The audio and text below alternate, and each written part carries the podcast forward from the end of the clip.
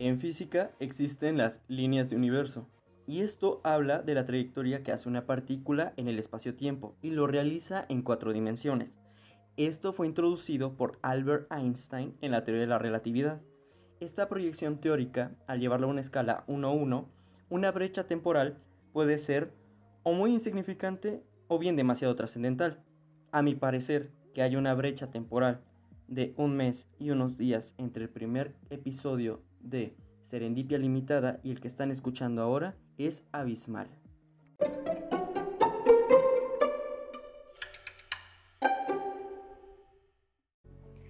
Dejemos de ir por las ramas, entremos de lleno al arte cinematográfico. Y es que el cine ya se convirtió verdaderamente en un faro que alumbra un plano paralelo de nuestra propia realidad.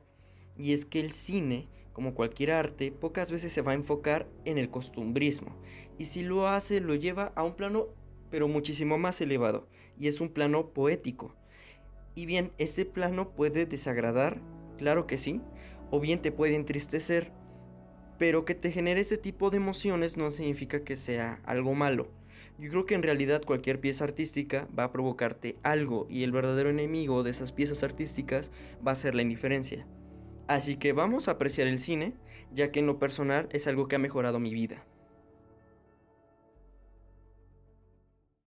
Básicamente es considerado el séptimo arte y pues hace uso de diferentes corrientes para llevarse ese título nos va situando en diferentes tendencias estéticas, técnicas, filosofías, incluso hasta en la moda, y todo enfocado a la época. Esto se reconoce no solo en la temporalidad de la trama que el cineasta nos está presentando, sino también en aquellos recursos que nosotros podemos ver al estar inmersos al asistir en la sala de cine. Y todo esto lo podemos apreciar al mismo tiempo. Pero como no es una representación fiel de la realidad, es que se habla de estar en contacto con ese plano paralelo. Vamos, vamos a darle forma al cine, porque si bien me está llevando por diferentes tendencias, el cine lo vamos a tomar como un ser mitológico, algo trascendental, ¿sí? Y va a ser muy apasionado, y va a tener diferentes partes de otras artes, ¿sí? Es una quimera producto de una mezcla del concepto narrativo de la literatura, que es lo que le da concepto a la trama, la capacidad histriónica del teatro, el poder emocional de la música. ¿sí? Es un recurso auditivo que se va a componer por otros cuatro elementos, que son la voz, la música, los efectos sonoros, incluso el silencio está comprendido en, esta, en este recurso. Eh, si bien en este podcast no podría eh, mostrar la trascendencia audiovisual que tienen las escenas de cine, sí que se puede eh, hacer hincapié en que las bandas sonoras a veces resultan ser lo que le da verdadero sentido, ya sea a toda la película o bien a diferentes escenas. ¿sí? El cine también eh, hace uso de la explotación visual de la fotografía. Y bueno, finalmente el cine lleva en sí la tecnología artificial, y, muy marcada, ya que a mi, a mi, parecer es de las más demandadas en las películas actuales. Pero bueno, sin, sin, estos recursos no podremos ver escenas del espacio, a los dinosaurios, o bien montamos a Tom Hanks en la película de Forrest Gump eh, en escenas con presidentes de los Estados Unidos. Y bueno, ¿por qué creo que, que el cine es tan importante? Sí, bueno, es que el cine accede a nuestras emociones con una capacidad tremenda. Es técnicamente una llave universal que va a desentrañar todo tipo de emociones. Y cuando la mayoría de los cinéfilos responden a la pregunta de qué significa una sala de cine, regularmente lo refieren como un sitio para la expresión del arte. Y es que ciertamente lo es, pero la fantasía comienza cuando puedes imaginar, sentir, dejarte llevar. Mira, prácticamente para mí el cine es un lugar donde sueñas con los ojos abiertos creo que difícilmente otro tipo de arte te lleva a ese plano, ¿sí? Porque este te conmueve hasta llorar, te aterra, te pone incómodo con escenas, con sonidos al mismo tiempo. Y bueno, desde el principio el cine dio forma a nuestros sueños y lo hace de una forma brutal, porque lo, lo, lo impregna en nuestra memoria con imágenes que perduran por siempre. Llegamos a la parte del episodio donde voy a hablar sobre diferentes películas donde yo encontré una serendipia única. Y para esta parte del episodio me costó mucho, fue muy difícil tomar un número reducido de películas para, poder exponerles, para poder presentarles e incluso recomendarles eh, este, estos filmes. Y más que nada me incomoda que esto va a quedar grabado, ya que son muchas. son muchas películas las que me han dejado un mensaje bastante profundo, muy bueno. Entonces, el hecho de que está grabado, guardado, me podría como incomodar un poco después que omití alguna peli. Pero bueno, en resumen son seis. Seis películas de diferentes géneros, con diferentes mensajes. Los mensajes no necesariamente son de la trama, también son de la perspectiva audiovisual que yo tuve. Esto, más que nada, es para que se den cuenta que cualquier película, no importa si haya sido galardonada por la academia, que sea una pieza icónica del arte cinematográfico, no, en realidad es que ustedes se puedan identificar con cualquier tipo de película, con cualquier tipo de argumento que esté ofreciendo el, actor, la banda sonora, el director, eh, el guionista, bueno, que todos aquellos recursos de los que se formó aquella quimera que les dije que es muy pasional, eh, ustedes encuentren su serendipia. Tampoco me invade la incomodidad. Sí, estoy muy emocionado por empezar esta lista. Y encabezándola hay una película para niños, es animada, no sé si sea muy recordada, pero Pie Pequeño, o en ese entonces yo la conocía como Piecito, eh, está en esta lista por tres cosas. Primero, dinosaurios. Segundo, sí, sí, es que primero, ya con el hecho de que tenga dinosaurios, yo estoy emocionado porque me gustan mucho. Sí, segundo, hay una escena muy trágica, dolorosa, sí, es cuando este pequeño patosaurio pierde a su mamá. Y no es por la tragedia en sí, en realidad es porque yo no había tenido esa conexión emocional tan profunda con otra película como lo fue en esa escena. Y creo que fue la primera vez que experimenté que el cine se escabullera en mi cuerpo, en mi mente y encontrar esa emoción y la exprimiera. No, no lo había tenido. Yo solamente en ese entonces relacionaba las caricaturas y los dibujos animados como una comedia, como algo divertido, algo eh, la constancia, la constancia de felicidad. Entonces, tener contacto con este tipo de tragedias es donde puedo concretizar que tuve la, la conexión emocional con una peli. En tercer lugar, es que Piecito logra conjugar a otros dinosaurios en una meta en común. Ya sé, esto no es muy original, pero sí que lo es, ya que la historia demuestra que la mayoría de los dinosaurios donde está trabajando con Piecito son unos pobres fracasados. Es que toda la trama te lo va diciendo, te lo va diciendo. Pero él no, él no los ve como fracasados. Él, a través de la integración, no juzga y se vuelve amigo de todos. Por favor, más amigos como pie pequeño en este mundo, más como él. Interestelar. Sin duda alguna, yo eliminaba el episodio si, si omitía esta película. Sí, es que realmente no puede faltar en ningún top 10, ningún top 5 de ninguna persona. Dirigida por Christopher Nolan, marcó definitivamente mi vida, ya que concebir diferentes conceptos, desde las matemáticas cuánticas con las relativas, y darme esa respuesta donde nos puede llevar aún más lejos de lo que nosotros podemos pensar de nosotros mismos como seres humanos. Es que todo eso en conjunto es inmenso. Y lo engrandece aún más ya que todo lo torna alrededor del amor y lo toma como un concepto abstracto y lo lleva, lo lleva perdón, al plano físico. Y todo esto lo aborda desde una perspectiva ecológica.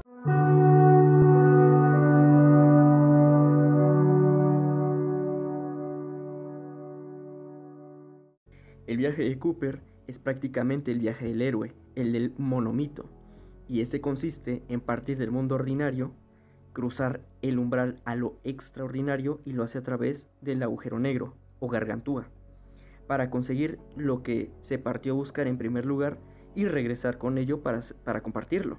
Esta estructura narrativa eh, nos ha acompañado durante milenios y se basa en la premisa de que el desarrollo personal individual es lo que revitaliza a la comunidad. El héroe durante las tramas no tienen ataduras ni responsabilidades, cosa que Cooper sí, ya que tiene que renunciar a la, paternidad y a la familia para dar lugar a la aventura en la historia. Esto conjugado con la teoría de la relatividad de Einstein, lo, vuelve un tema completamente sensible, humano, y puedes empatizar por completo con la desesperación del personaje. Y si a toda esta trama le agregas la composición del soundtrack por parte de Hans Zimmer, se vuelve una pieza sublime. Y en mi opinión no puedo dejar eh, eh, esta parte sin que eh, les comparta un fragmento, así que aquí van unos segundos de apreciación del soundtrack.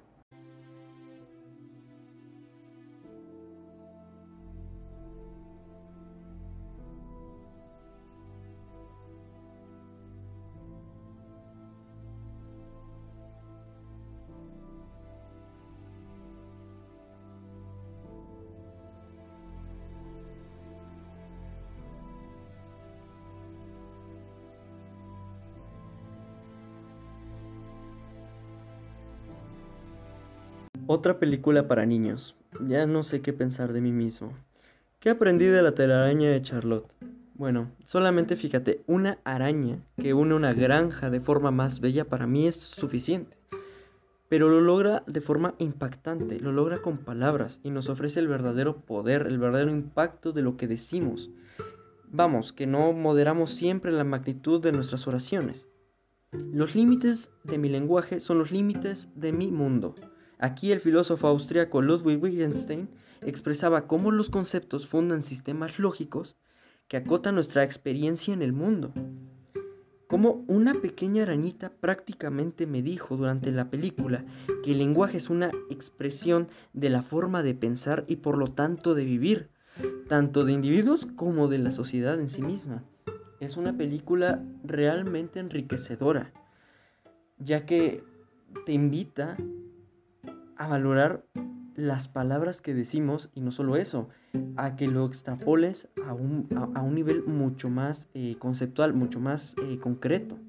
El quinto elemento es una película que aparece en esta lista y no precisamente por la trama. En realidad, lo que da verdadero sentido a la película es una sola escena con un solo personaje bajo un teatro que nos recuerda a las características del barroco. Hablamos de Plava Laguna, una alienígena de color azul que nos hipnotizó a todos en un escenario con una voz completamente artificializada.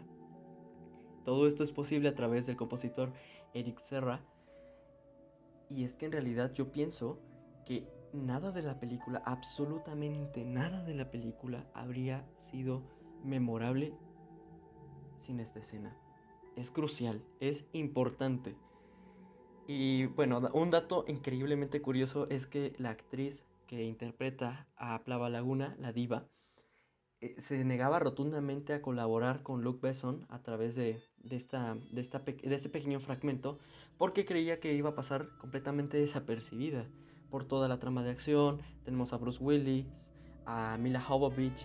En realidad sí hay, hay mucho, mucho que podría decir que, eh, que, que justificaría por qué ella se sentía tan incómoda al interpretar esa pequeña escena. Y vamos, esto es directamente una serendipia, ya que podría considerarse que nació del error, un hallazgo, se convirtió en la joya de la corona de la película.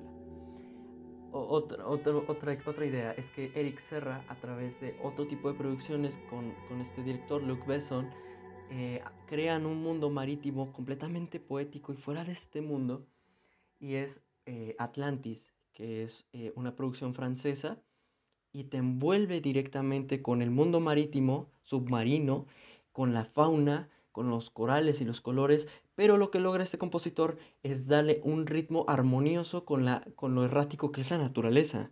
Entonces, este tipo de, de ideas, este tipo de características es lo que resalta lo que yo había comentado al principio de, de los caracteres de la música. Así que el quinto elemento solamente aparece en esta lista por esa pequeña escena y por supuesto no se pueden perder un fragmento de apreciación.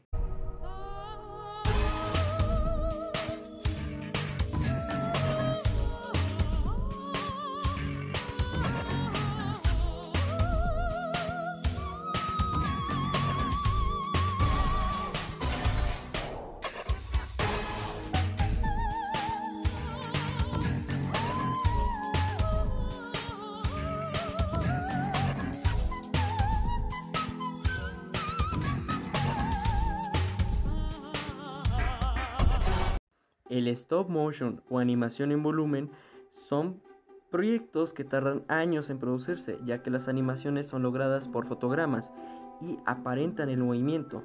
Solo así visualmente es extraordinario, pero agregarle una trama y un discurso más filosófico, pues francamente lo hace genial. Y esto lo logra Wes Anderson con una película muy emblemática, que es El Fantástico Señor Zorro, que bien sí está basada en un cuento infantil, pero puesta en escena sí que hay una lucha eh, directamente con, pues con, la, con, el lado civilizado y el lado salvaje. A, a, mí me remontó directamente a la tesis de Freud con el yo, el yo y el super yo. B de Venganza es la última película de esta lista y una de las frases que más recuerdo y me gustan es Dios está en la lluvia. Aquí podemos ver cómo Natalie Portman interpreta a una chica que se va desarrollando y en realidad encuentra un verdadero sentido de todo lo que ha realizado durante la trama por medio de la lectura de una autobiografía escrita en papel de baño. Vamos, es que el dadaísmo de ese gesto artístico es bello en sí mismo por el significado.